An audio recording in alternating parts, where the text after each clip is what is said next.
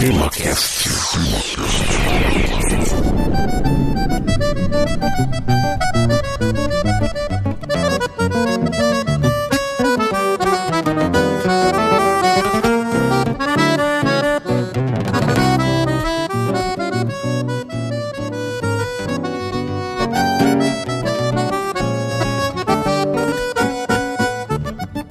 Muito bem, meus amigos, está começando mais um TemaCast. Aqui é Francisco Seixas. Estarão comigo nesse episódio Igor Alcântara. Oi, ouvintes. Vamos começar a falar hoje aí de um cara importante na história do Brasil, né? Ah, e nós temos também mais duas pessoas que vão participar. São dois historiadores que já são figurinhas carimbadas aqui no TemaCast. Um deles é o Cliff Rodrigo. Opa, e aí, gente? Vamos falar dessa pessoa que foi, no mínimo, interessante. Pois é, e também temos aqui o Matheus, o professor barbado, também conhecido lá pelo Nordeste como Barbudo. Sim, é, em homenagem ao meu amigo Samuel aqui, o Matheus Barbado, Barbudo, Barbado. Exatamente. É, e nós vamos aí falar não só de uma pessoa super importante para a história do Brasil, mas também como que ela foi virar importante para a história do Brasil. O que é muito importante também, saber? Olha aqui, ó, gente, esse aqui é o TemaCast número 23. E hoje nós vamos falar de quem? Nós vamos falar primeiramente de um dos momentos mais importantes da história do nosso país. Vamos falar da Revolução de 30, do porquê de ela ter ocorrido e o que mudou no Brasil naquela época e até hoje. Vamos para o programa agora, mas não deixe de ouvir o bloco de e-mails, comentários e recadinhos na sequência do episódio.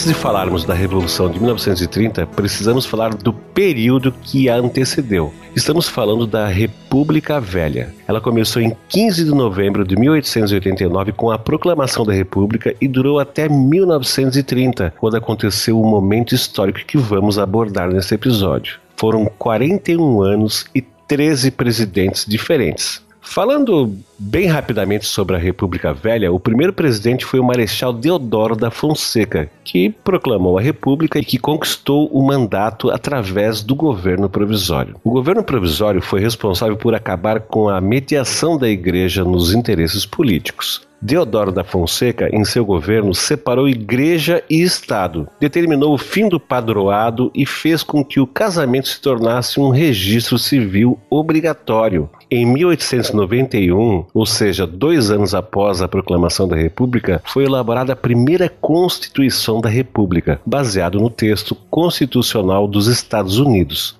Dentre as principais mudanças estavam o rompimento com o sistema monárquico, a divisão dos três poderes independentes entre si, o legislativo, executivo e judiciário, e a alternância da presidência com eleições diretas realizadas no período de quatro anos. Todos os homens com mais de 21 anos, letrados, e eu disse homens, letrados, eram obrigados a votar e as províncias passaram a ser denominadas Estado, obtendo mais autonomia federativa.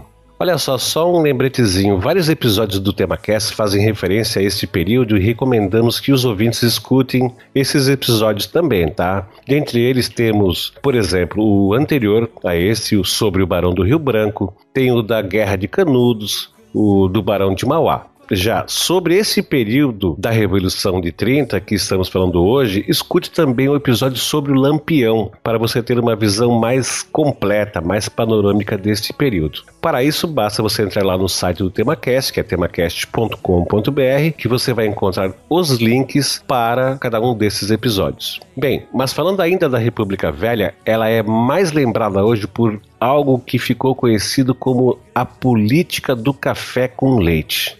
Uh, não vamos aqui falar muito sobre a República Velha, pois já está no nosso planejamento futuro de ter episódios exclusivos sobre este período. Então vamos apenas nos concentrar nas informações que sejam importantes para o assunto que vamos abordar hoje. E o principal disso tudo é falar sobre o que comentamos agora há pouco, a tal da política do café com leite.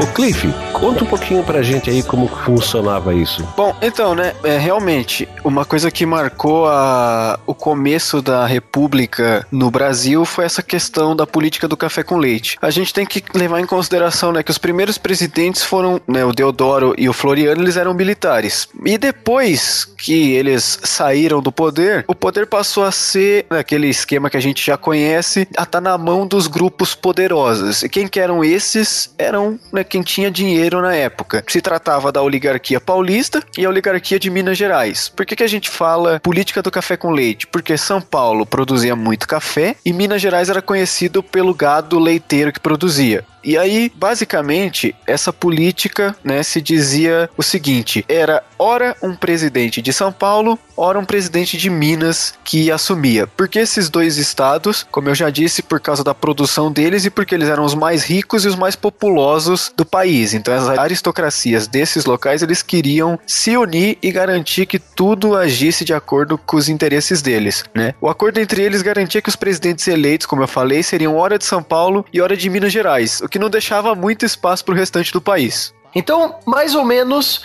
como se fosse aqui no tema Cash, né? A gente tem o, o Seixas, que é, de São, é um paulista, e a gente tem o Igor, que é um mineiro. Então, vira e mexe, um, um ia virar o host. Opa, opa, pera, pera, por que, cara? Porra. Começou o cast agora, tu já tá querendo transformar isso aqui numa revolução? É isso. Não é, não é bem assim. Mas aí, Cliff, parou por aí, cara? Não, então, nessa época no, Brasil não é como hoje, que existe 100 mil partidos que a gente nem lembra, cada dia brota um novo, né? Existia basicamente dois que eram os dois principais: o PRP, o Partido Republicano Paulista, e o PRM, que era o Partido Republicano Mineiro. E aí esse período foi realmente muito bem dividido, porque tivemos quatro presidentes do PRP e quatro do PRM. Só que dois presidentes aí, né, resolveram trair o movimento é, eram exceções a a esse caso, que foi o Hermes da Fonseca, do Partido Republicano Conservador, ele era gaúcho, e o Epitácio Pessoa, que apesar de ter apoio dos mineiros, ele fazia, né, ele seguia a carreira política na Paraíba. E aí tudo ia caminhando direitinho nos conformes, um paulista, um mineiro, um paulista, um mineiro. Aí entrava lá o gaúcho de vez em quando, entrava lá o paraibano de vez em quando, até que um dos lados resolveu quebrar essa lógica. Quebrar essa lógica? Mas como assim? Bom, vamos ver por que que de ter acontecido esse tipo de quebra de lógica. O Igor, eh, dá uma explanadinha aí pra gente, cara, que como é que foi esse negócio que aconteceu? I'm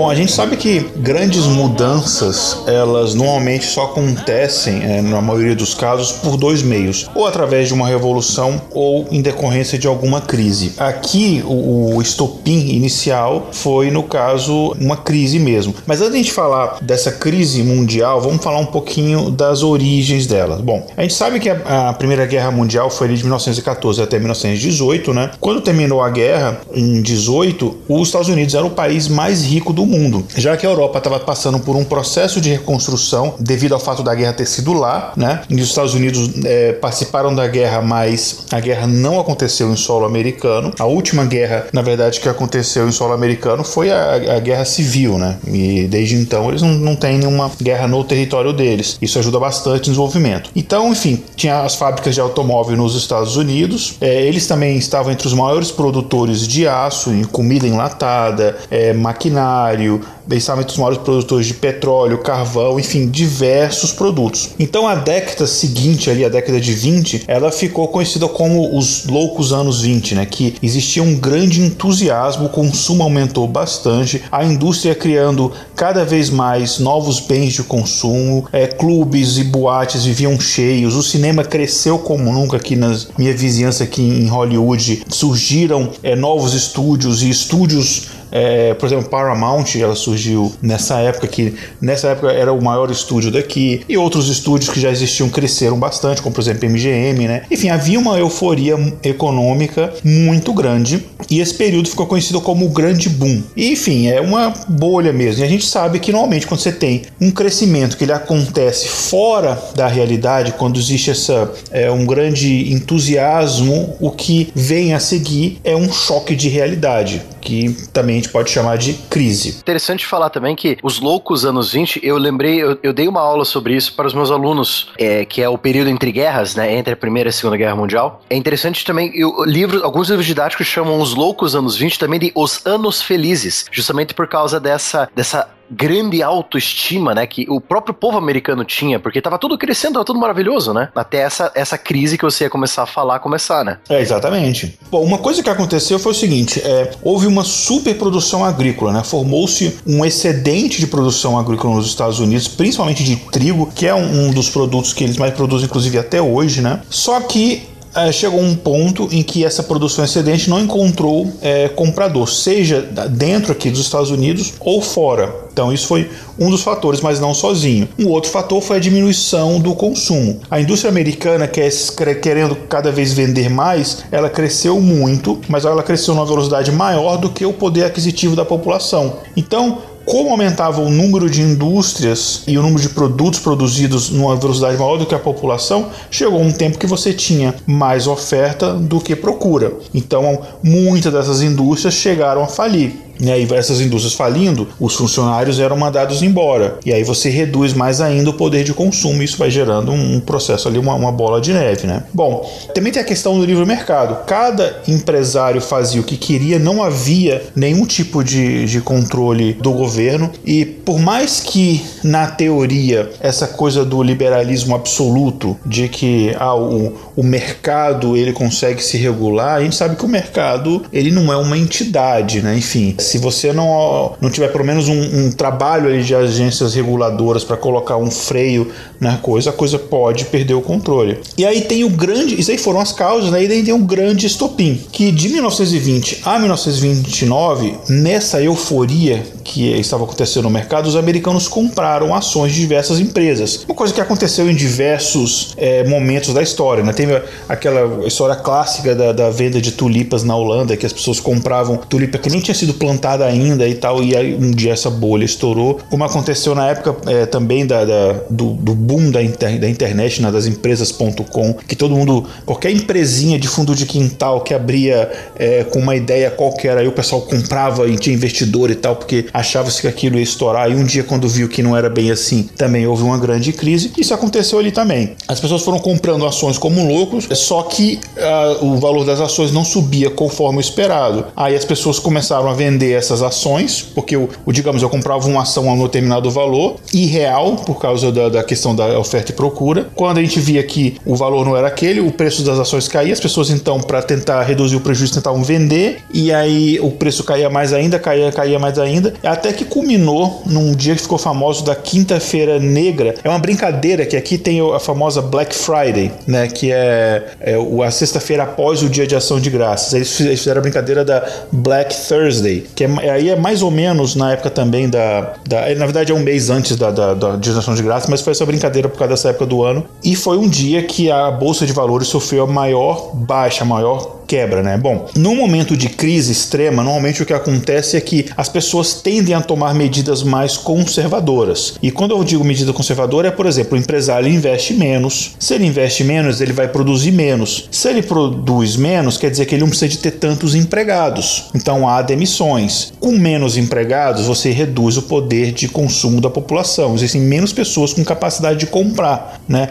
E aí isso faz com que essa indústria produza menos ainda e demitam mais, demitam mais, como falei, esse processo ele vai subindo e foi o oposto do que aconteceu na década anterior, né? Com essa crise, isso aconteceu, como eu falei, de 29, a famosa quebra da bolsa de Nova York em 29. E a gente fala muito da quebra da bolsa de Nova York, mas em consequência, por exemplo, as bolsas de Londres, Berlim, Tóquio também quebraram em consequência da quebra da bolsa de Nova York. É, enfim, e aí vai gerando falências de empresas e falências de empresas e pessoas indo morar na rua e perdendo suas casas e tal. E daí quando chegou no ponto da crise deste tamanho, as pessoas é, tiveram que cortar gastos, né? E, enfim, e aí cortando o gasto, você vai cortar o supérfluo, você vai cortar o cafezinho, você vai cortar, enfim, esse tipo de coisa. E é claro que isso afetou o mundo inteiro, inclusive o Brasil. Ou eu estou errado, Francisco? Não, tu tá certo, mas só para dar mais uma luzinha em cima, essa tal de Quinta-feira Negra foi na data de 24 de outubro de 1929.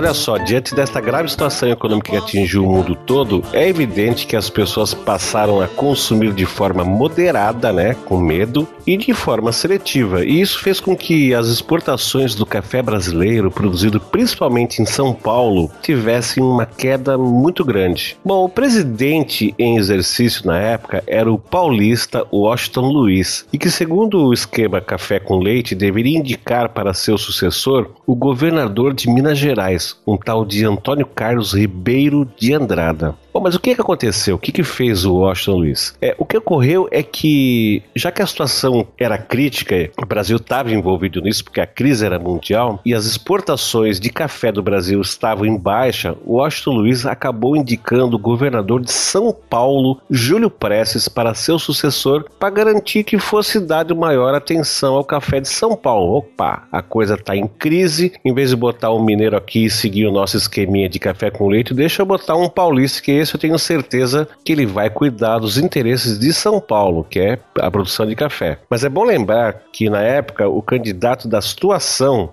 ele sempre vencia as eleições, já que o governo controlava a política em seus currais eleitorais. E aqui a gente cai de cara em cima de uma coisa chamada voto de cabresto. E eu vou pedir pro Igor dar uma explicadinha pra gente o que, que é esse tal de voto de cabresto e curral eleitoral. Bom, isso aqui era um processo é, onde os latifundiários, principalmente do interior do Brasil, obrigavam as pessoas ali da sua região a votar nos candidatos que ele indicava. Por isso é chamado de curral eleitoral.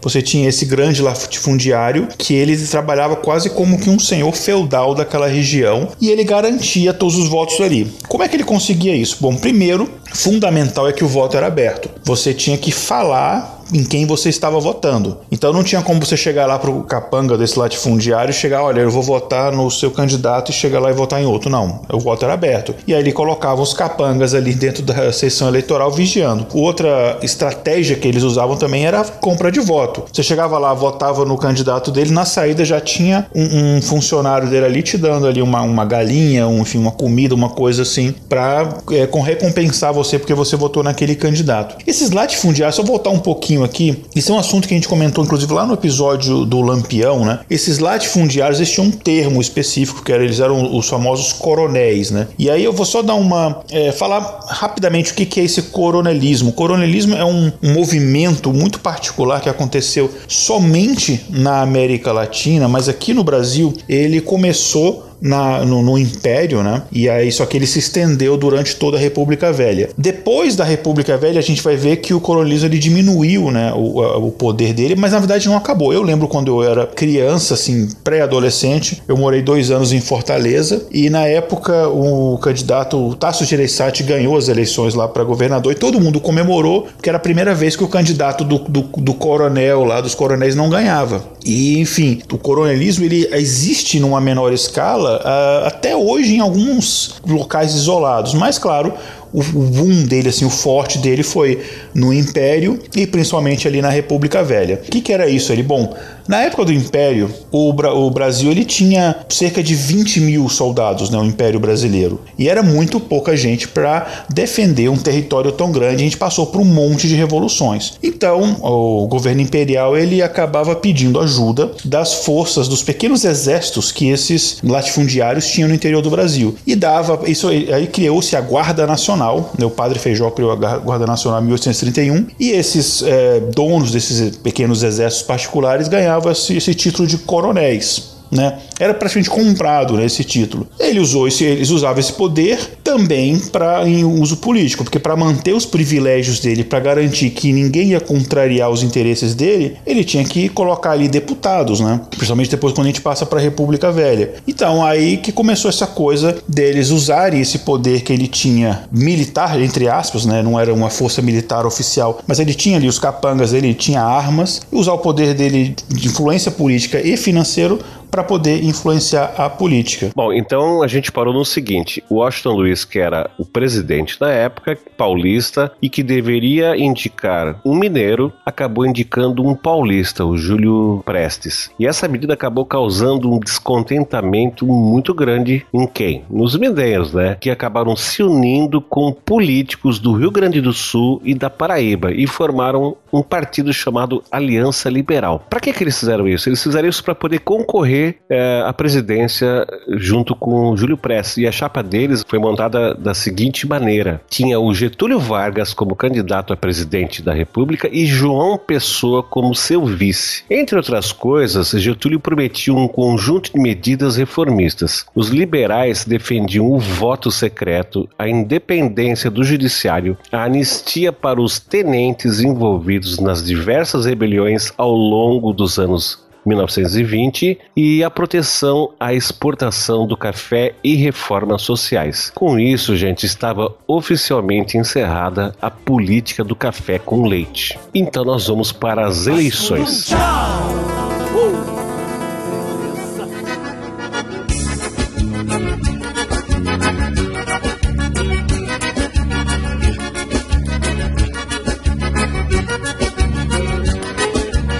Elas ocorreram no dia 1 de março de 1930 e, como esperado, né, já era sabido, deram a vitória a Júlio Prestes, que obteve 1 milhão e 91.709 votos, alguma coisa em torno de 60%, contra apenas 742.794 votos, ou seja, 40% dados a Getúlio. É bom a gente notar que Getúlio Vargas teve 100% dos votos no Rio Grande do Sul e apenas 10% dos votos em São Paulo. Talvez porque ele fosse gaúcho, né? Não sei. Mas olha só, a Aliança Liberal recusou-se a aceitar a validade das eleições, alegando que a vitória de Júlio Prestes era decorrente de fraude. Além disso, deputados eleitos em estados onde a Aliança Liberal conseguiu a vitória não obtiveram reconhecimento dos seus mandatos. A partir daí, iniciou-se uma conspiração com base no Rio Grande do Sul e em Minas Gerais mas teve um evento que acirrou os ânimos políticos no país. Qual foi ele, Igor? Tu lembra? Pois é, aconteceu realmente um, fato que era bem inesperado, mas que a Aliança Liberal soube utilizar isso em benefício próprio. Bom, o candidato derrotado a vice-presidente, o João Pessoa, era uma pessoa que construiu é, muitos inimigos no seu estado natal, a Paraíba. Né? Ele era então presidente da Paraíba, e eu estou falando aqui presidente porque era assim que os governadores nessa época eram chamados já que na época da política dos governadores, os estados eles tinham uma autonomia muito grande, muito maior do que, do que hoje, por exemplo, né? E ele é, possuía esse cargo de presidente da Paraíba, mas era muito contestado no estado, principalmente porque ele chegou nesse cargo não, digamos assim, por méritos próprios. Ele foi apadrinhado pelo Epitácio Pessoa, que é, inclusive era um ex-presidente do Brasil, ex-presidente também da Paraíba, e por isso que ele chegou naquele cargo ali. Mais uma vez, um efeito dessa política do voto do, do cabresto, né? Que, enfim, os coronéis indicam que as pessoas votam, votam e aí a pessoa chega lá. O principal desafeto dele era um jornalista chamado João Dantas, que ficava praticamente todo dia xingando ele, acusando ele é, no jornal, que era de propriedade é, do próprio João Dantas. Ele era um dos sócios e, e, de outros amigos dele, que eram inclusive adversários políticos do João Pessoa, e era o jornal do, esse jornal, o Jornal do Comércio. O João Pessoa respondia com o jornal estatal, que era a União, e aí ficava um acusando o outro, um acusando o outro, ficava naquilo dali. Só que o João Pessoa, ele é, ficou muito irritado com isso daí, e aí num ato bem de é, autoritário, bem maluco, ele mandou a polícia, que ele também era o chefe da polícia como, como governador, né? Ele mandou a polícia invadir o escritório do João Dantas para tentar encontrar alguma coisa, algum podre dele para é, enfim, é, jogar na mídia ali e desmoralizar o adversário político dele. Não encontrou nada ilegal, nada que pudesse levar o João Dantas à prisão, por exemplo, mas encontrou um monte de cartas íntimas que a namorada do João Dantas é, escrevia para ele, era a professora Anaíde Beiris. Bom, o João Pessoa pegou isso e aí foi aquela baixaria. Pegou o jornal estatal A União, publicava diariamente trechos dessas cartas e dizendo: ah, isso aqui é uma pouca vergonha, isso aqui é imoral, é, quem que é esse cara para falar de mim e tal. E aquilo foi, enfim, um escarcel é, digno de barraco de Big Brother. O João Dantas era tanta aquela tanta pressão ali que ele acabou saindo da, da capital ali da Pareba, que na época não se chamava João Pessoa, mas daqui a pouco falo disso, né? Acabou se mudando é, para Olinda, em Pernambuco, mas mesmo lá ele continuou é, publicando os ataques uh, na imprensa contra o João Pessoa.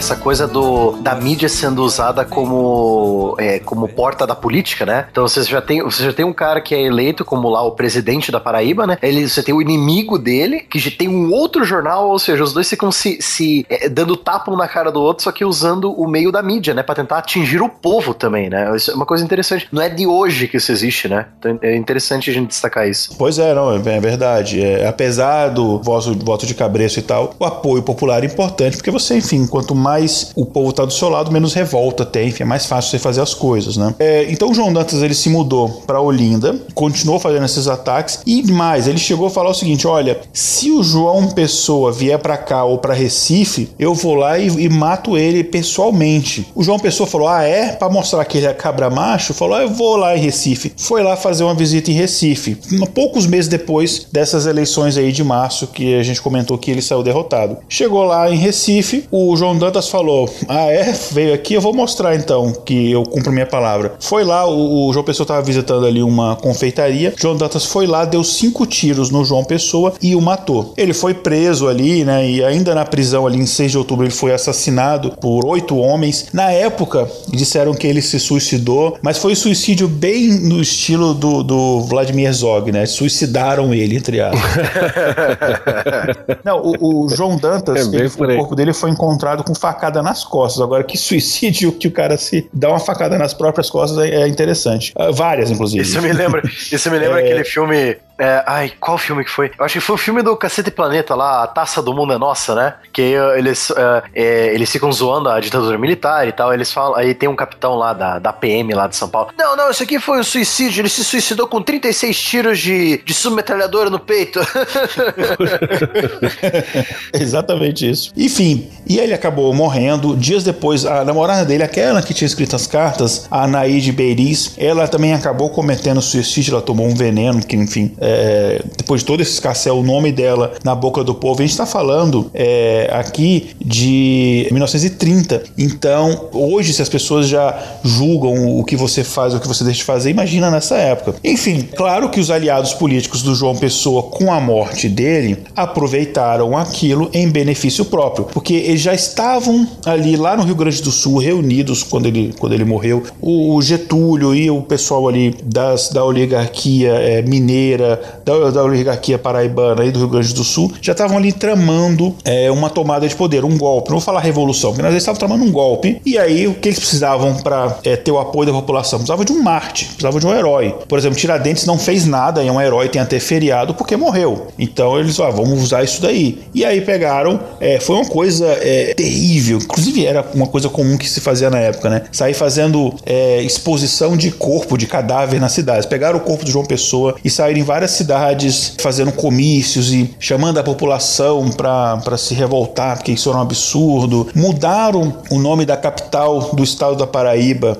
é, para João Pessoa. O nome da cidade era Paraíba do Norte, o nome da capital, e hoje é chamado João Pessoa. Existem muitas pessoas, a gente tem muitos ouvintes da Paraíba, vocês podem mandar e-mails falando a sua opinião, mas eu conheço muitas pessoas na Paraíba que detestam o nome da capital exatamente porque é homenagem a um político que, enfim, era um péssimo político, né, para falar o mínimo. Mudaram a bandeira do estado da Paraíba. A bandeira do estado da Paraíba tem o vermelho, que é da Aliança Liberal, esse partido do João Pessoa do Getúlio Vargas. Tem um preto em sinal de luto e tem escrito a palavra nego, que era uma referência ao fato de que o João Pessoa e a Aliança Liberal negavam é, o resultado das eleições que escolheu o Júlio Prestes como o próximo presidente da República, né? E aí, enfim, aproveitaram tudo aquilo dali e utilizaram esse momento, utilizaram a morte do João Pessoa como se fosse um estopim. Mas lembrando que a morte do João Pessoa não teve nada de político diretamente, não teve nenhuma relação com, com a briga de poder no, na, para a presidência ali na época no Rio de Janeiro. Não teve nada a ver com isso, foi uma questão local ali dele com um inimigo político dele.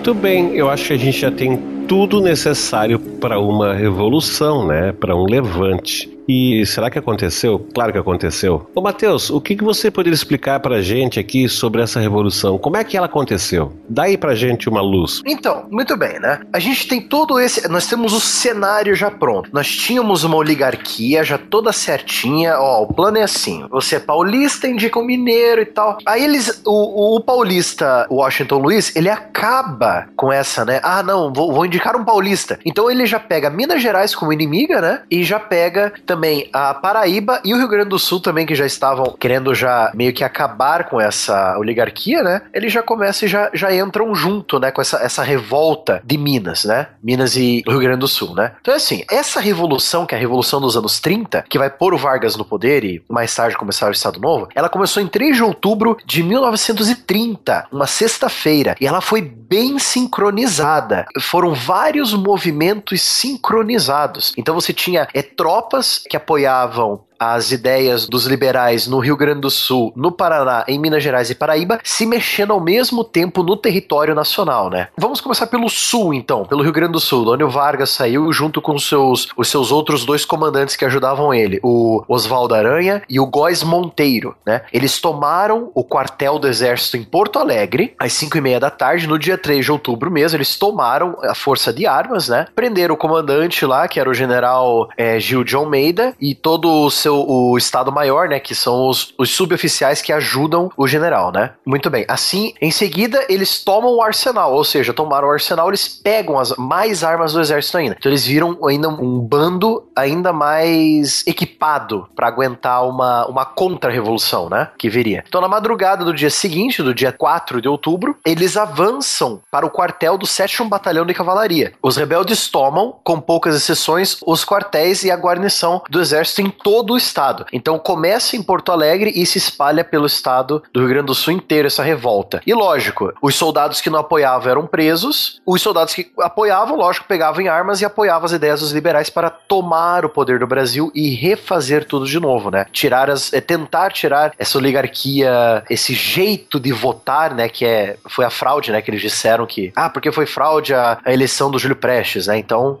Vamos tirar isso de uma vez. Logo após a deflagração desse movimento dos gaúchos, o Oswaldo Aranha, ele telegrafou, olha só que interessante, ele nem telefonou, ele fez, foi no, no lá no, no telégrafo, pedir pro cara escrever em código Morse. Mandou um WhatsApp pro cara. Mandou um WhatsApp lá século XIX, né?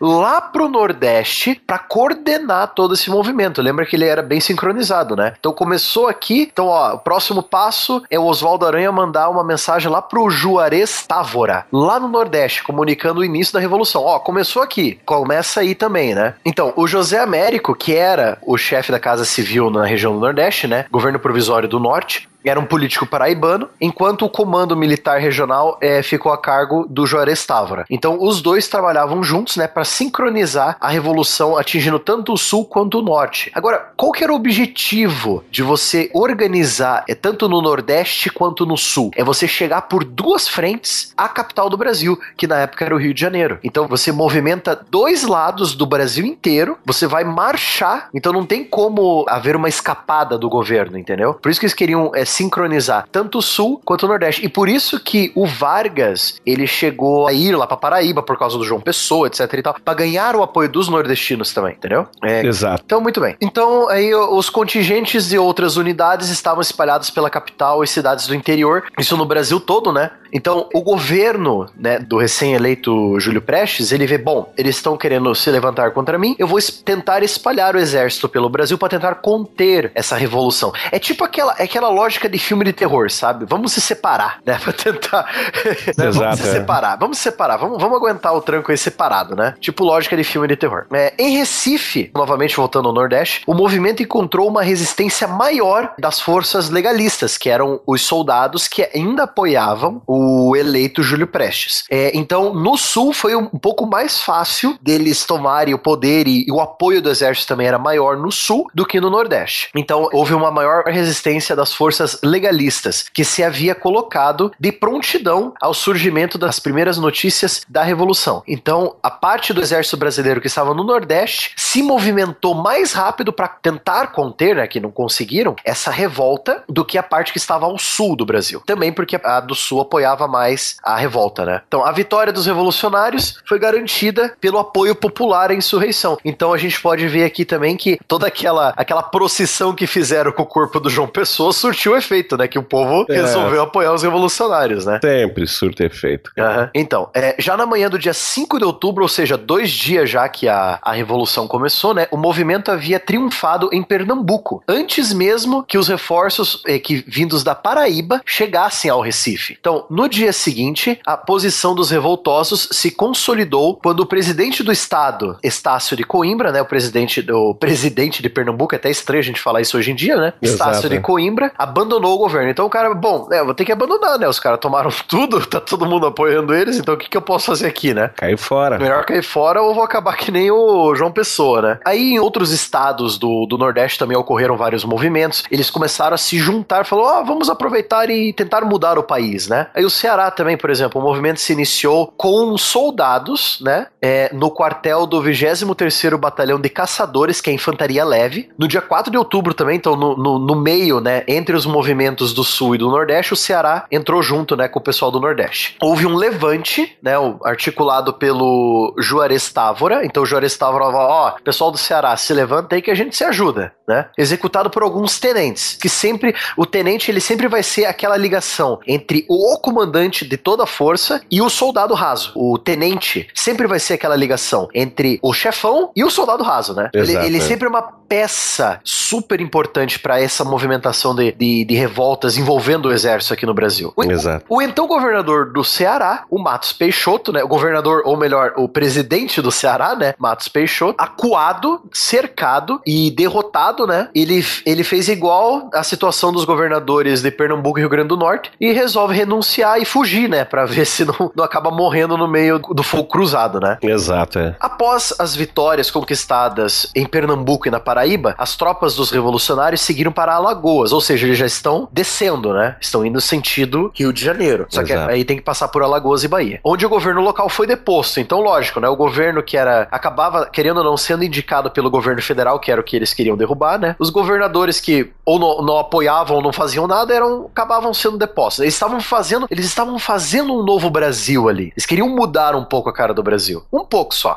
Uhum, né? Sim. Um pouco só. Só um pouquinho. Né? Em Sergipe não houve resistência, já que o 28º Batalhão de Caçadores, é interessante a palavra caçadores, né, que é uma cultura mais europeia. O caçador, a unidade de caçadores do exército, dos exércitos europeus, são unidades de infantaria leve, ou seja, são aquela infantaria que vai fazer reconhecimento de terreno, tem armas mais leves, entendeu? Então é interessante esses nomes aqui pra gente, a gente explicar, né? De repente mata uma perdiz, mata isso. um pato. Vai ver que é por isso que é batalhão de caçadores. isso aí, que tem que, tem que caçar pra ganhar, para conseguir comida pro exército, né? Exato. Sediados em Aracaju, aderiu ao movimento. Então o pessoal de Alagoas viu, pô, os caras estão vindo, ou a gente se junta ou a gente morre, né? Então vamos se juntar, vamos resolver essa, essa bagaça aí de vez, né? E o último obstáculo à vitória da Revolução no Nordeste foi o estado da Bahia, onde as forças militares, fiéis ao governo do Washington Luiz e do futuro presidente Júlio Prestes, montaram um quartel-general em Salvador. Então, a Bahia seria o maior desafio das tropas da Revolução no Nordeste. Seria o maior desafio ali, tomar a Bahia, tomar Salvador, né? É, a Bahia, Bahia ainda estava ligadona no... Com o governo central, sim, com o governo, governo federal. central, uhum. exato. É. Agora, vamos voltar para o Sudeste agora, um pouco mais ao sul. E, e melhor ainda, mais perto do Rio de Janeiro, né?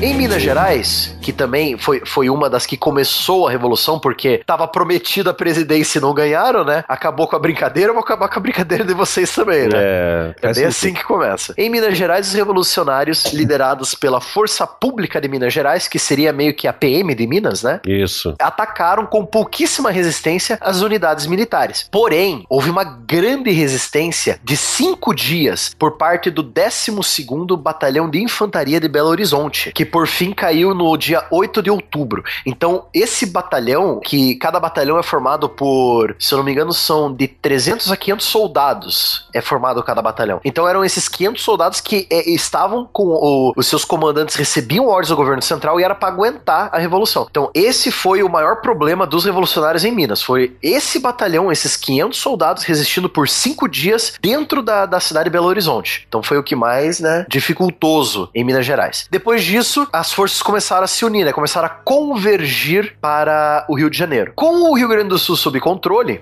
os revolucionários precisavam atravessar o território de quatro estados: Santa Catarina, Paraná, São Paulo e, óbvio, metade do Rio de Janeiro, né? Até a capital da República. Como eles não tinham marinha, ou seja, não tinham apoio da marinha brasileira que tinha os navios de transporte, o único caminho era pela ferrovia São Paulo-Rio Grande, que tem um trecho dela que, por sinal, até hoje existe aqui no Paraná, que ela é, foi terceirizada hoje em dia, lógico, né? Que é o nome dela é a se eu não me engano, é Rede Viária Paraná-Santa Catarina. Até hoje ela existe. Uhum, interessante. Que era, era, uma parte dessa linha São Paulo-Rio Grande, né? Exato. Então, é, por essa via, ainda no, né, no primeiro dia ainda da Revolução, no dia 3 de outubro, horas antes do levante de Porto Alegre, forças rebeldes do Major Ptolomeu Assis Brasil, né? Costume o pessoal dar nome de país e estado, né, para as pessoas, né? Por exemplo, eu, é, tenho, é. tem, um, tem um cara aqui no Paraná que eu conheci, o nome dele era, é, ó, lógico, era um idoso, né? Brasil, Paraná de Cristo era o nome dele. Caramba. É.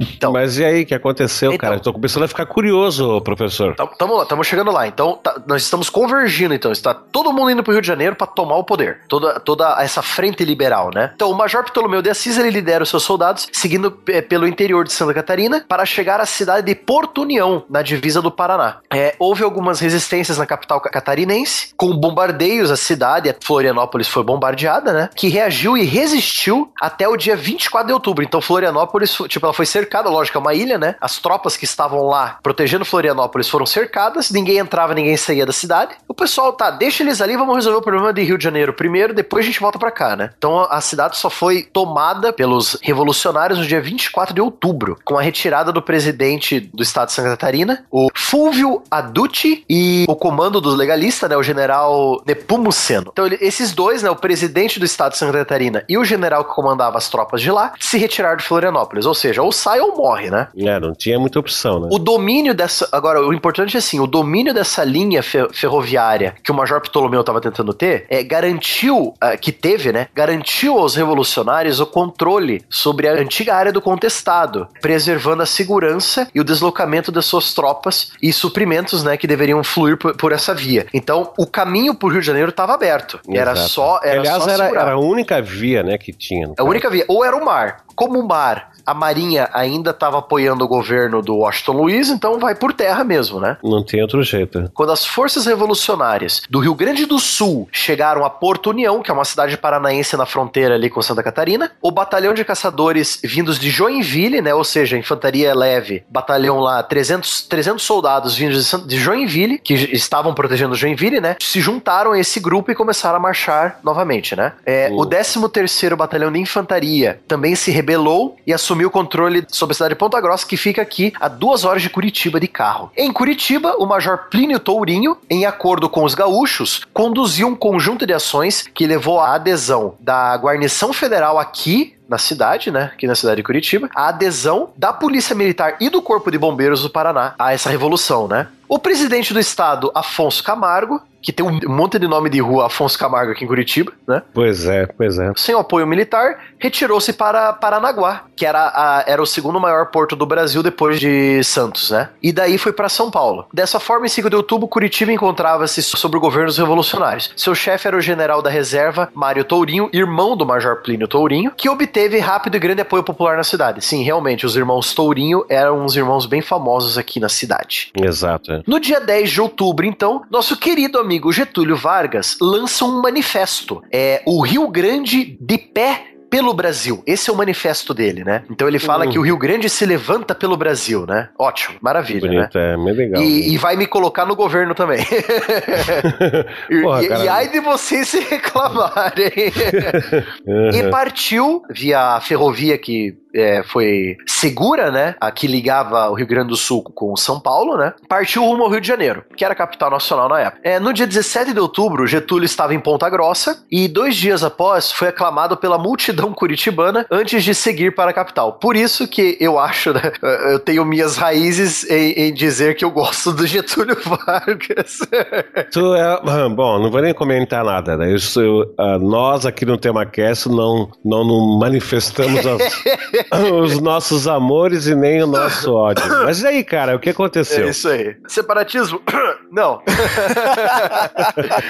Tinha que ser gaúcho.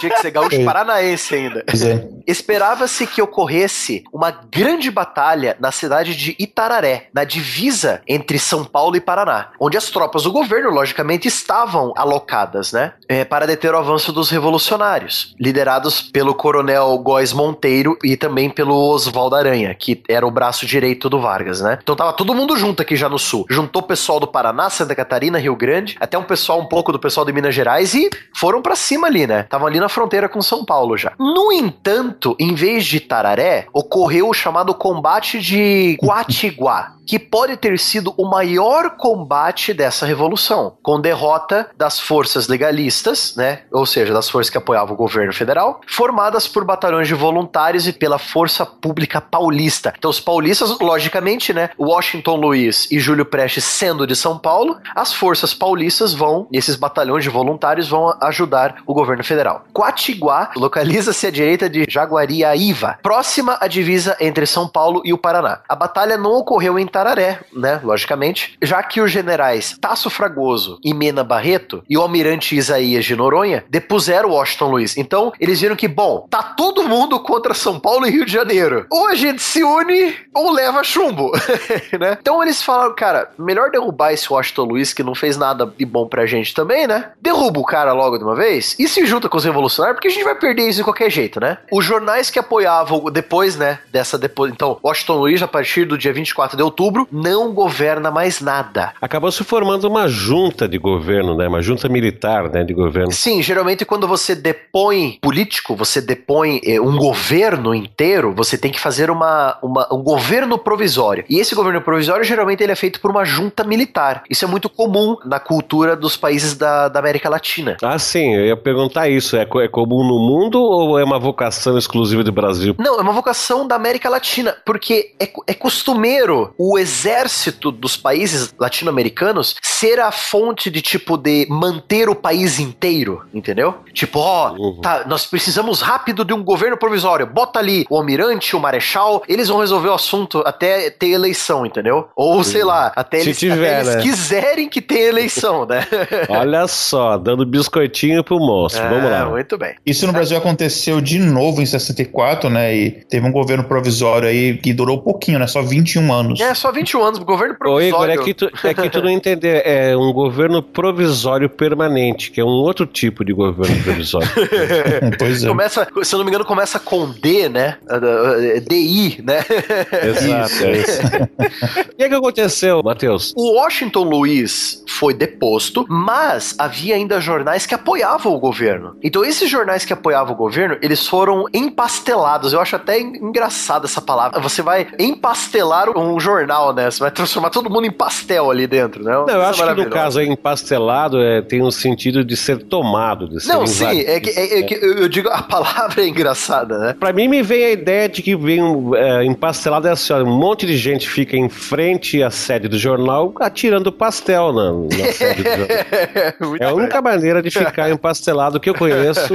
Eu faria assim, entendeu? Comprava lá uma tonelada de pastel e mandava o pessoal atirar. Então, é, um jornal empastelado é aquele jornal, né, rep, é, reprimido, censurado, é, né? Exato. Júlio Prestes de Washington Luiz, né? A duplinha do mal pro, pros revolucionários, né? Sim. E vários outros grandões da República Velha, né? Foram exilados, ou seja, eles estão proibidos de voltar para o Brasil. Washington Luiz havia apostado na divisão dos mineiros, não acreditando em nenhum é, momento que Minas Gerais faria uma revolução, né? Por causa daquele joguinho. Ah, uma vez paulista, uma vez mineiro, uma vez paulista, uma vez mineiro, de vez em quando um gaúcho e. Pois é, mesmo assim, quando era de vez em quando um gaúcho ou um, ou um paraibano, era apoiando ou um mineiro ou um paulista. Sim, totalmente, totalmente. Então, o Washington Luiz ele foi tão ingênuo de não ver que a Minas Gerais ia apoiar quem não apoiava ele, entendeu? Tipo, o inimigo do meu inimigo é meu amigo, né? Então, ele foi tão ingênuo que ele nem se preparou. Tipo, ele nem se preparou direito para aguentar essa revolução. Por isso que foi tão rápido. Ah, principalmente no Nordeste e no Sul, essa, essa tomada, entendeu? Exato, é.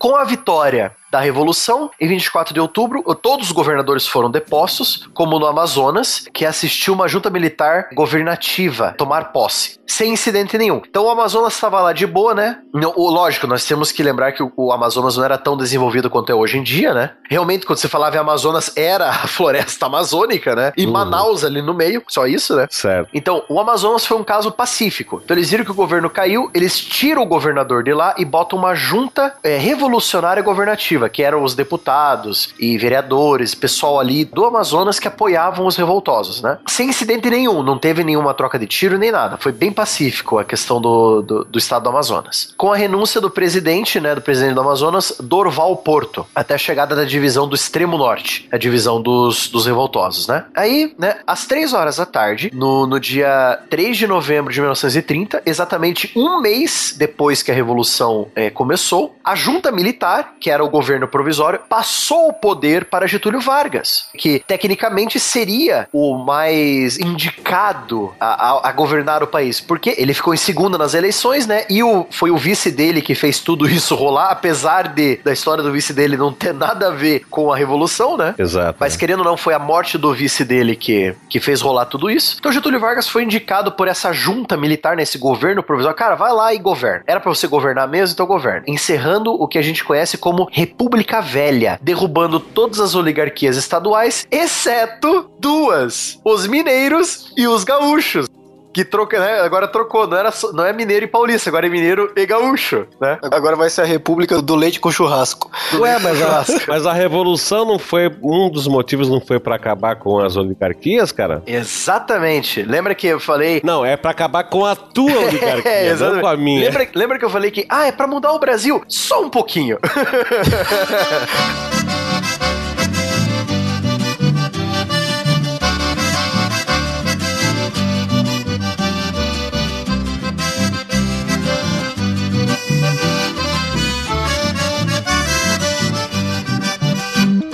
Olha só, eu como mineiro posso falar aqui, cara, não tem nada mais gostoso do que um churrasco com um tutu de feijão, viu?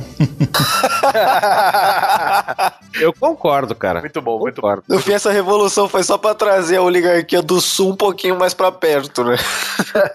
Mas, ô, é Matheus, o que aconteceu na mesma hora que aconteceu todo esse negócio aí, o que, que ocorreu aí para terminar essa novela? Ah, essa novela é bem no, do, novela que dura um mês, né? Exato. Na mesma hora, no Rio de Janeiro, os soldados gaúchos cumpriram a promessa de amarrar os cavalos no obelisco da Avenida Rio Branco, marcando simbolicamente o triunfo da Revolução de 1930. Então eles fizeram uma promessa desde o, desde o dia 3 de outubro de 1930, um mês atrás, de não, nós vamos marchar e vamos colocar nossos cavalos no obelisco da Avenida Rio Branco. E eles fizeram, né? É como se você visse a bandeira da União Soviética tremulando em Berlim, né? Depois que Berlim caiu. É um símbolo. É um símbolo, exatamente. exatamente. Bom, olha só, com isso, o Getúlio Vargas tornou-se chefe do governo, olha só a palavra, provisório.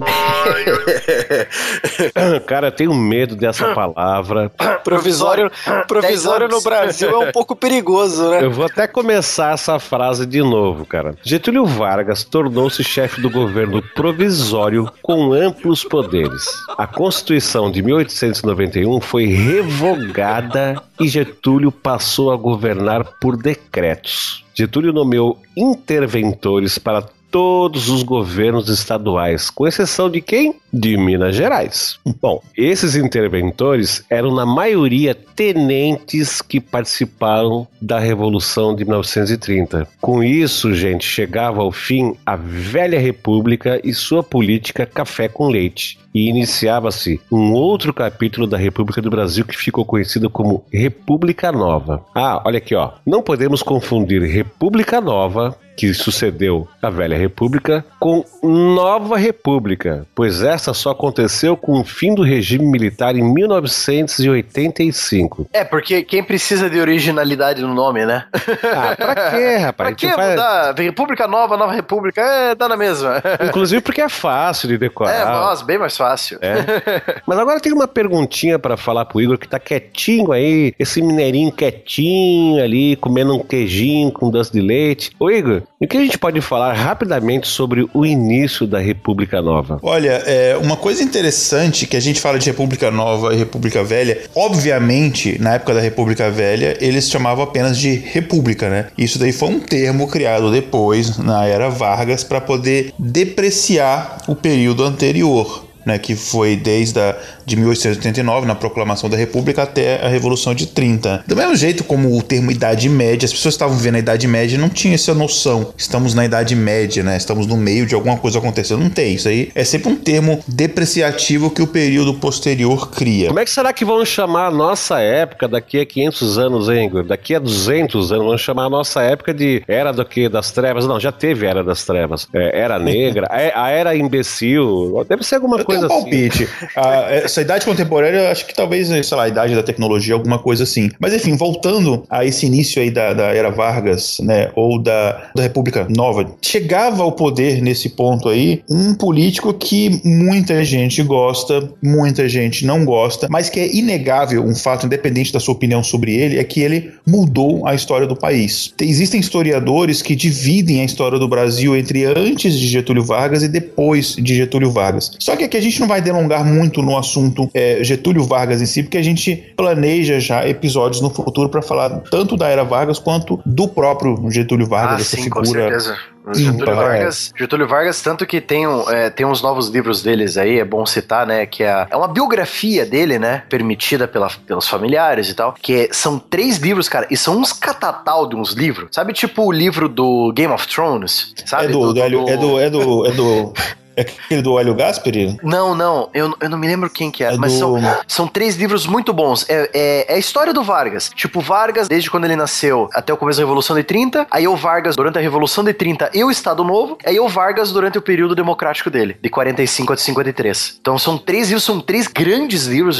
Eles são grandes mesmo. Então vale a pena citar aí. E eu garanto, cara, sobre Getúlio Vargas, dá, dá uns dois caches, cara, sobre esse cara aí. Ele fez muita coisa, tem muita coisa para falar sobre ele, sabe? É, mas vamos deixar então para mais para frente. Eu queria que o Igor terminasse essa parte aí. E então fala, Igor, o que, que a gente tem para terminar a respeito dessa início da era Vargas, né?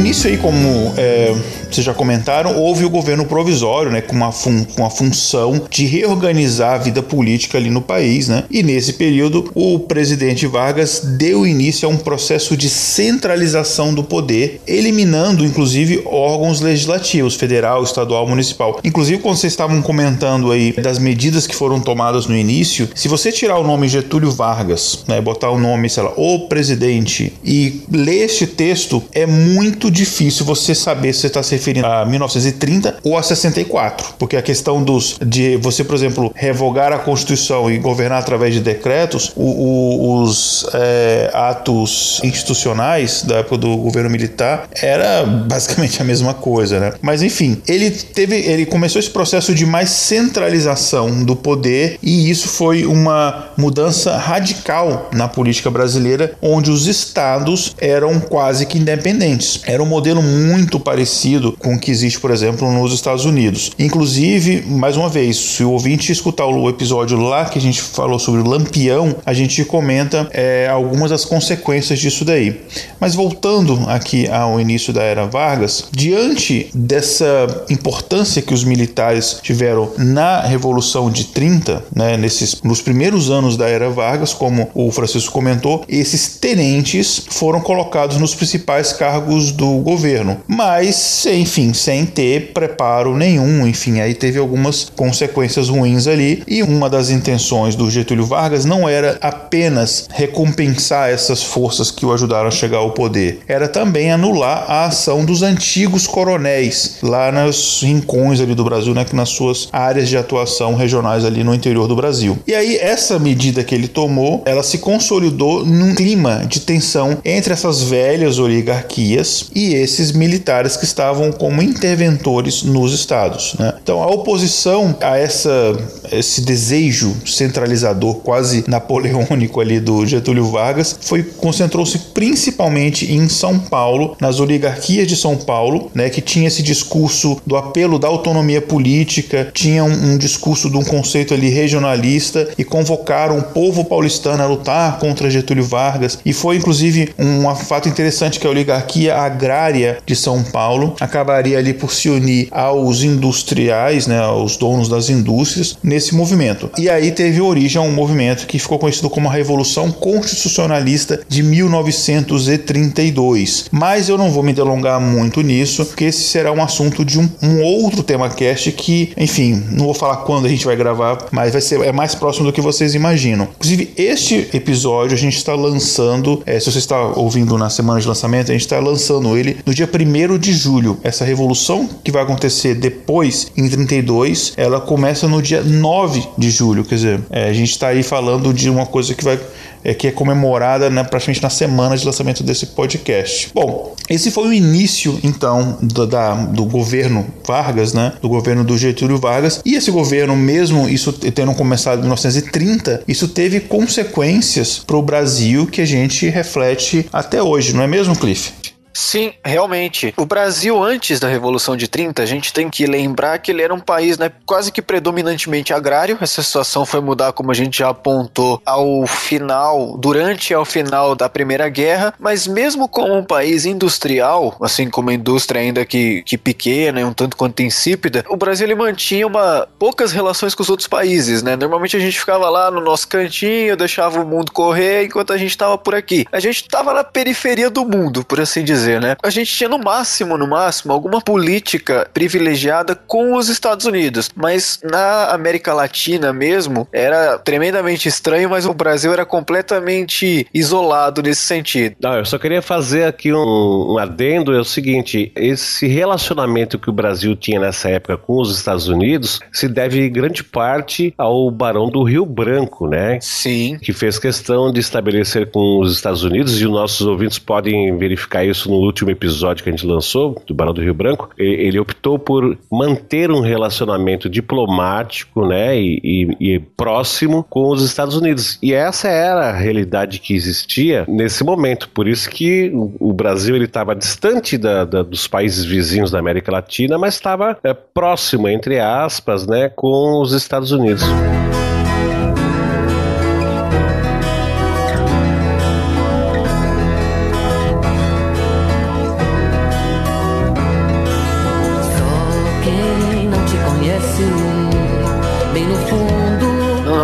Tranquilamente, exatamente, exatamente isso mesmo, né? Então, com o final da República Velha, as oligarquias agrárias elas foram perdendo poder e o final da República do café com leite e estava acontecendo justamente com o processo de industrialização. Então, a partir do momento que o Vargas ele assume e rompe essa antiga maneira de se fazer política, digamos assim, a industrialização brasileira ela começa a subir. Mas a gente já viu, já viu, né? O Brasil ele já tinha indústria. É só lembrar que foi lançado lá o episódio do Barão de Mauá, então a gente consegue perceber que vem de lá de trás e tudo mais, mas é com o Getúlio que realmente vai começar esse boom de industrialização. E por que que eu me referi a ele como sendo, uh, no mínimo, uma pessoa interessante? Porque a parte que há de se dizer boa, elogiável, talvez, do que ele fez foi justamente essa indústria. Porque se a gente for pensar pensar, você tem mais indústria, você vai precisar de mais vaga de emprego nessas indústrias, as pessoas saindo das zonas rurais para os grandes centros, aumentando a população urbana das cidades, aumentando a classe trabalhadora, e aí a gente vai ter um elemento muito importante a partir desse momento que é o operariado. Então, com os operários surge a necessidade de um sindicato, de um órgão, de alguma organização para atender a necessidade desse grupo. Então a gente tem o sindicalismo.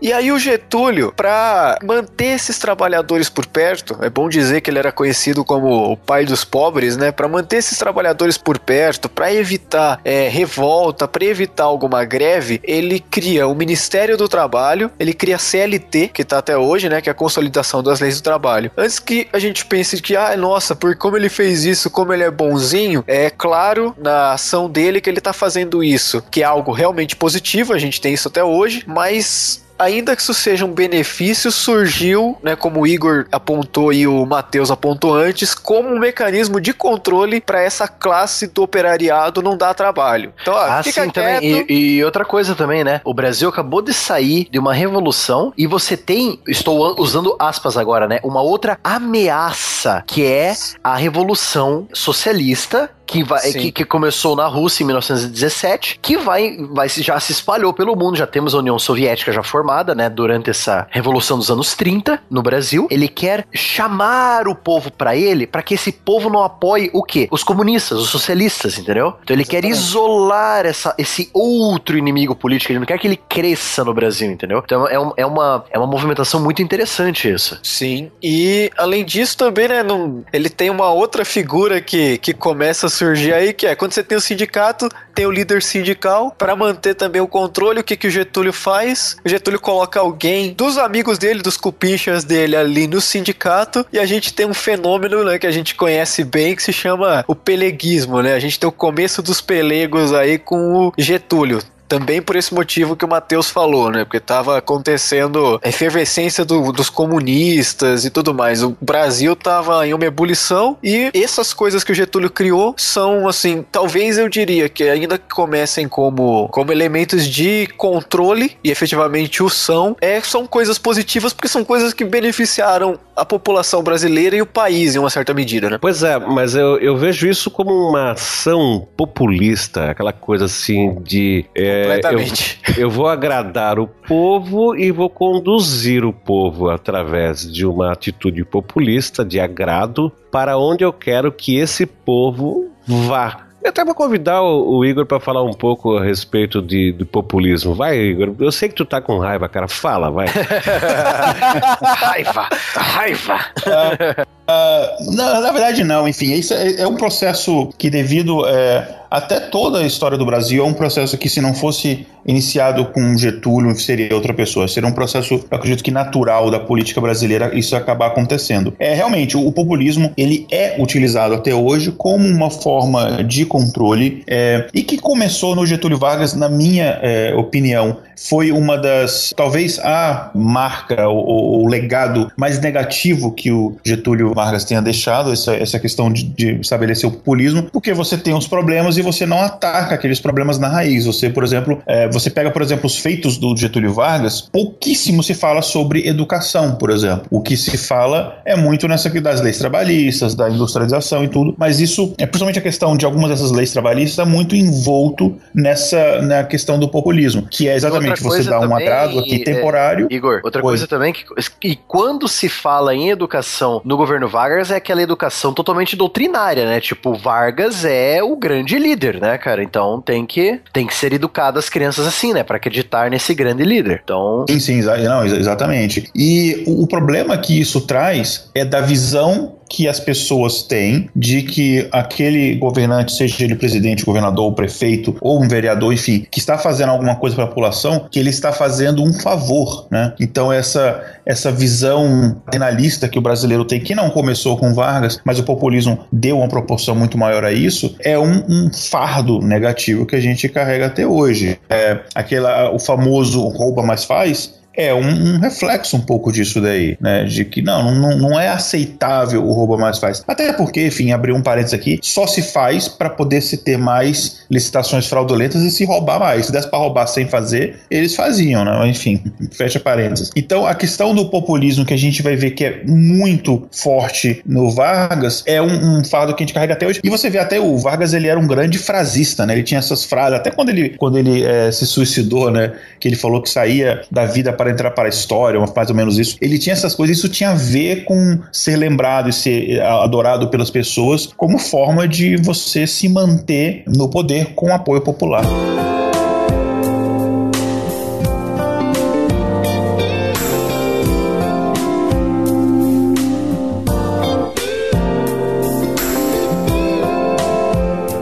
Quem pratica o populismo, né, o governo que pratica o populismo, ele sempre age de forma pontual. Então, assim, opa, tem uma fogueirinha aqui, vai lá e faz xixi naquela fogueirinha. Ah, tem outra fogueirinha aqui, faz xixi naquela fogueirinha. Ele não tem um plano de governo, né? O que remete a essa ideia de que tu falou, Igor, que no governo Vargas a educação não, não teve nenhum tipo de relevância, porque ele estava preocupado em ir lá e, e fazer agradozinhos para, na verdade, cara, porra, para se manter no poder, entendeu? Que é o que todo ditador é, pretende fazer, se manter no poder, né? Mas olha só, houve também o fim da política dos governadores, onde os estados perderam um pouco de sua independência. Antes, para se ter uma ideia, o governador de um estado era chamado de presidente, como a gente já falou durante o cast, tá? Daí você tinha o presidente de São Paulo, o presidente de Pernambuco e vai por aí afora. Os estados tinham uma independência muito grande, quase nos moldes do que são os Estados Unidos hoje. Houve então a redução deste poder e a maior concentração deles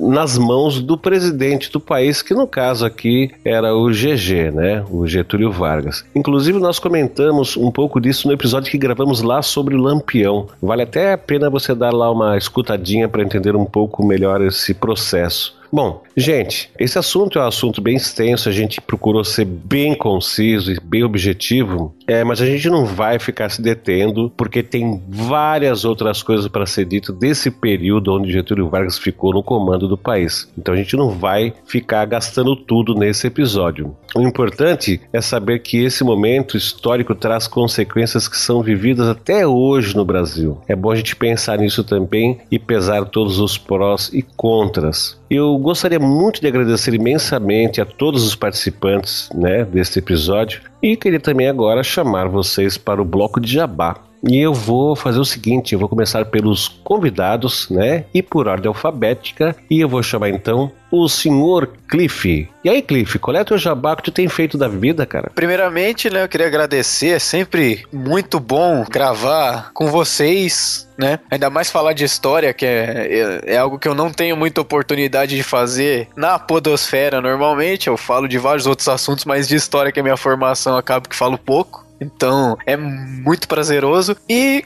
quem quiser me ouvir falar de assuntos variados, pode me encontrar lá no www.plano9.com.br, né, no Trashcast. E agora, andei pelas internets, andei estendendo a minha teia podcastal das internets e agora eu me encontro em mais dois outros lugares. Você pode me ouvir no www.tiurudi, U-R-U-D-I urudcast.com.br, tem o, o Urudcast lá, que é um podcast de humor. E, por último, né, um projeto mais recente que eu tomei frente, junto com meu amigo Emerson, é o Cronologia do Acaso, que é um podcast de cinema mas é aquele cinema meio alternativo, filme da África, filme do Afeganistão, de qualquer lugar esquisito que você possa pensar. Filmes você... tipo, filmes tipo os, os deuses devem estar loucos, né?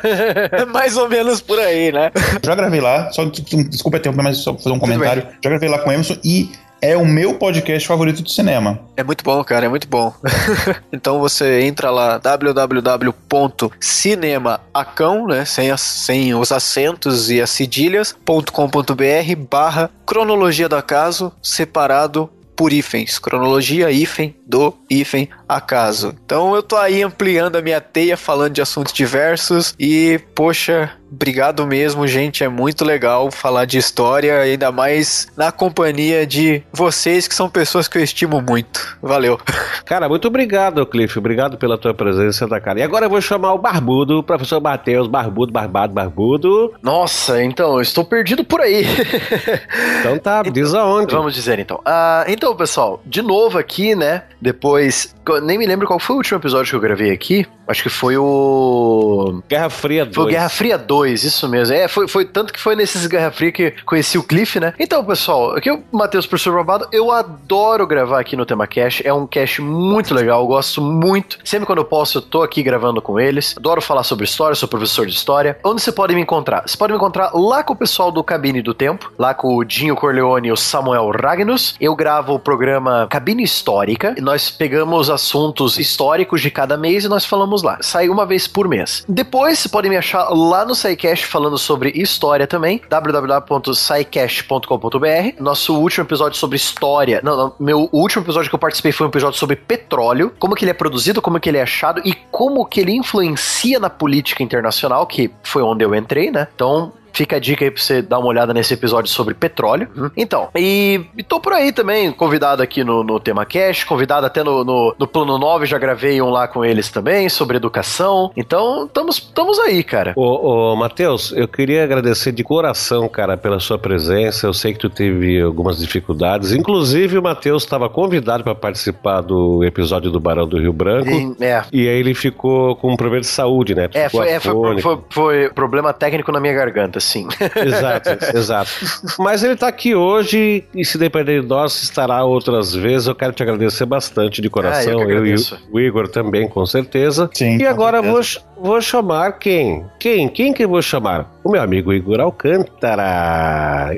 Igor Rafael Alcântara. É isso, Igor? É, exatamente. Bom, em primeiro lugar, agradecer aos nossos é, convidados e amigos aqui, que já são da, de casa, né? O Cliff e o Matheus. Sempre muito bacana gravar com eles. E o meu jabá, enfim, é o que os ouvintes já sabem, é que eu sou escritor e tô trabalhando e divulgando o meu livro mais novo, Mutua, que é um livro de terror, que são oito contos de terror, mas são todos os contos, eles são interligados, então um feedback que eu tenho recebido dos leitores que eles têm achado interessante é que eles estão lendo um conto e de repente eles descobrem um personagem de um conto, um personagem secundário de um conto que de repente é protagonista do outro, e aí as histórias vão interligando, ele começa a entender uma história sobre outra perspectiva e tal. Então, eles gostam porque um, você termina de ler um conto e aquele conto ele acabou, mas ele não acabou de verdade. Então, a minha ideia é fazer um livro de contos que seja ao mesmo tempo, depois de completo, um romance, né? Então, tá, ainda bem ele tá vendendo é, muito bem, é, ele tá muito perto de ultrapassar o 33, que é meu romance histórico, que até então era o meu meu livro mais vendido. E eu convido, enfim, os ouvintes a conhecerem meu trabalho de escritor lá no meu site, no igoralcantara.com.br. E aguardem que, em relação ao meu trabalho de escritor, tem novidades em breve aí, não vou falar o que ainda, no, no tema cast aí, mas aguarde, não, não, vou, não vou dar spoiler ainda. Nem eu, cara, nem eu. A única coisa que eu posso falar é o seguinte: é que eu já li o Mutua, e realmente é um livro muito gostoso de se ler. É, é aquele livro que tu começa a ler e não quer mais parar, tá? É a dica que eu dou, entendeu? Então, assim, não percam, é realmente fantástico. Vocês acabaram de ouvir mais um episódio do TemaCast e poderá encontrar mais em temacast.com.br. Eu quero deixar um grande abraço a todos Obrigado aos ouvintes pela audiência e vamos para a leitura de e-mails, comentários e recadinhos do TemaCast Subindo o Som.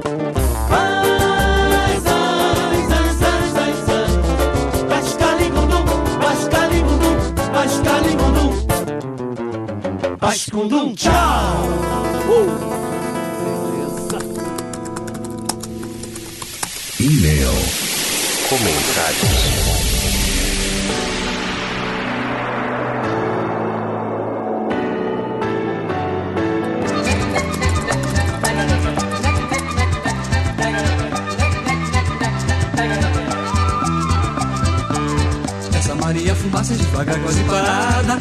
Foguista bota fogo na fogueira. Que essa chaleira tem que estar até sexta-feira. Na estação de Pedro Osório, sim senhor.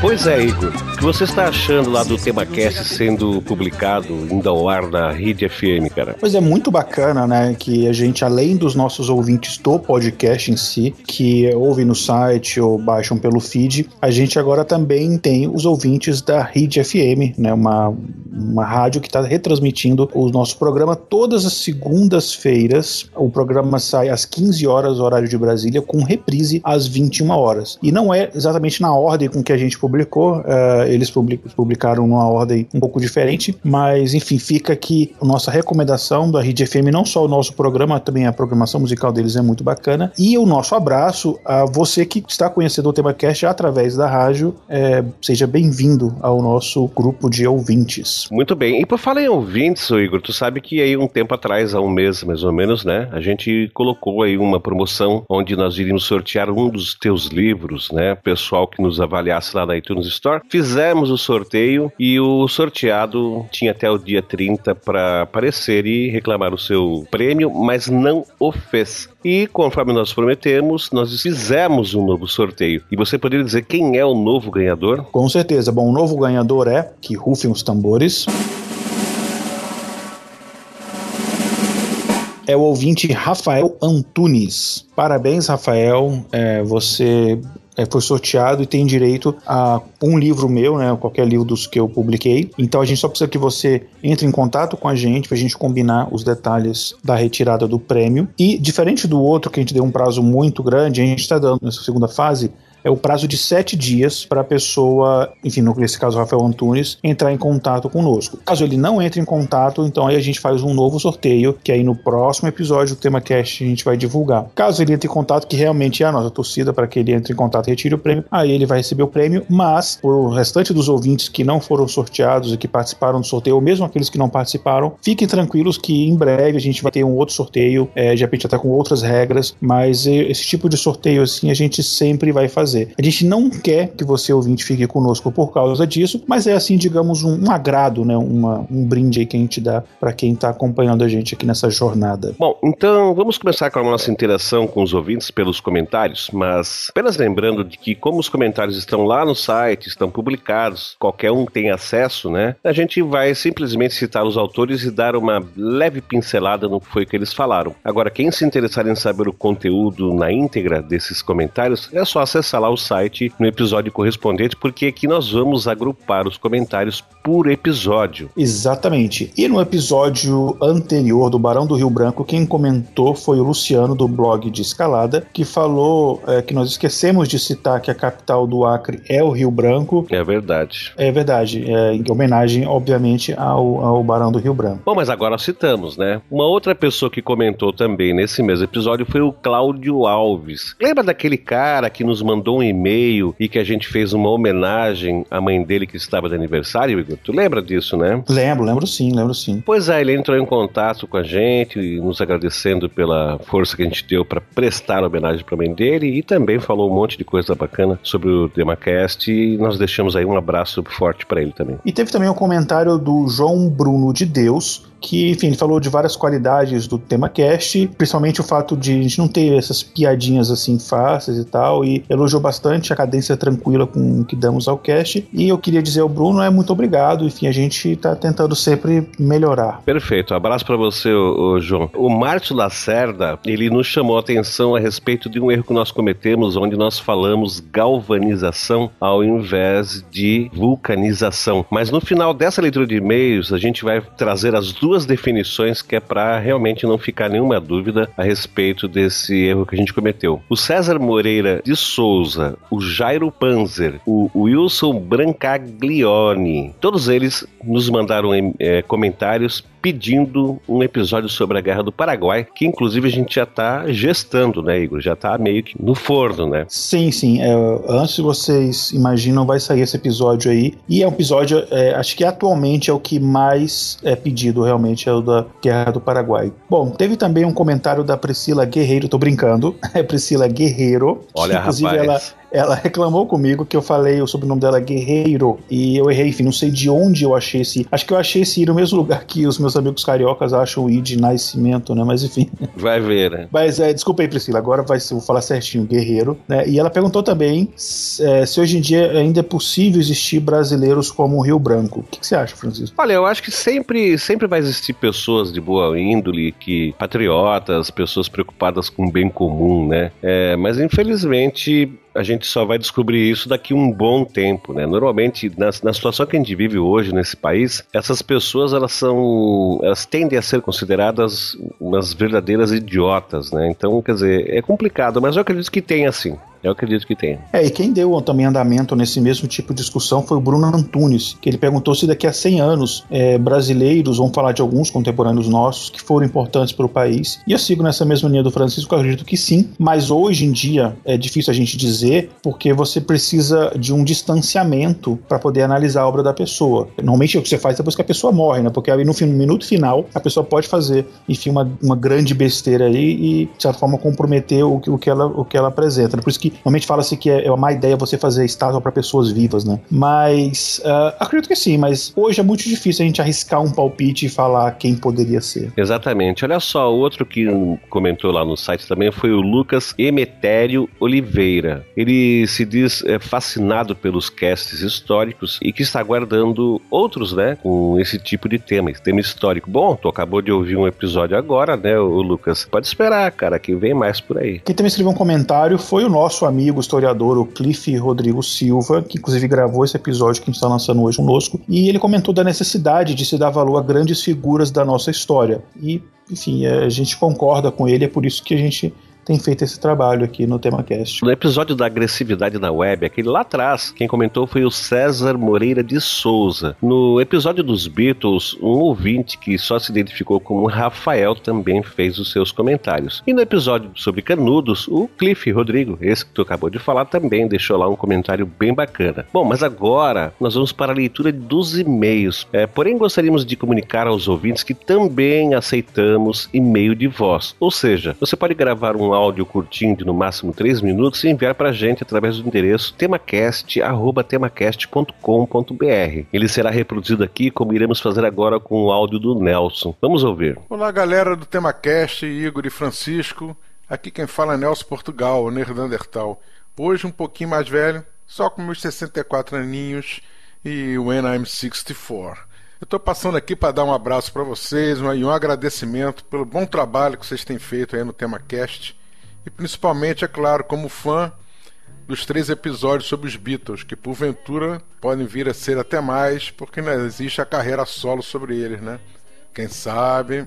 Mas eu queria deixar um registro aí para vocês. Os Beatles, na minha época, fizeram muito sucesso entre a rapaziada, porque, somente nos primeiros discos dos Beatles, a forma deles tocarem, os acordes, eram muito fáceis de a gente tocar no violão e poder cantar, mesmo que fosse no inglês enrolado, fingindo que era inglês, né?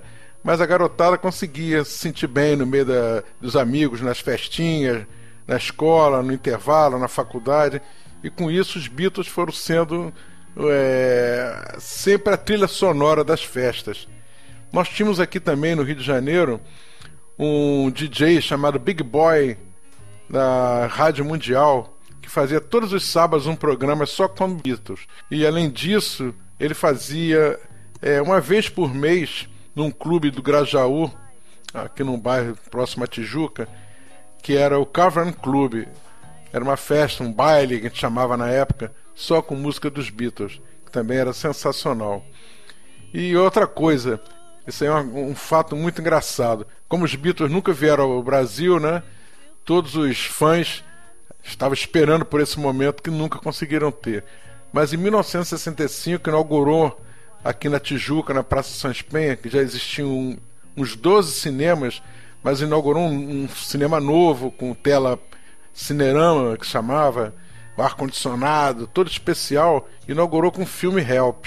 Como naquela época a sessão acabava e você não era obrigado a sair, as pessoas foram entrando na proteção de 2 às 4, de 4 às 6, de 6 às 8, 8 às 10, e eram 10 e tanto, o cinema estava lotado e ninguém saía, e a pessoa fazia dentro do cinema o que faziam nas festas, no, aliás, nos shows dos Beatles.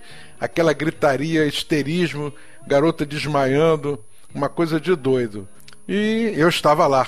Só que eu não desmaiei nem dei gritinho, pode ficar tranquilo.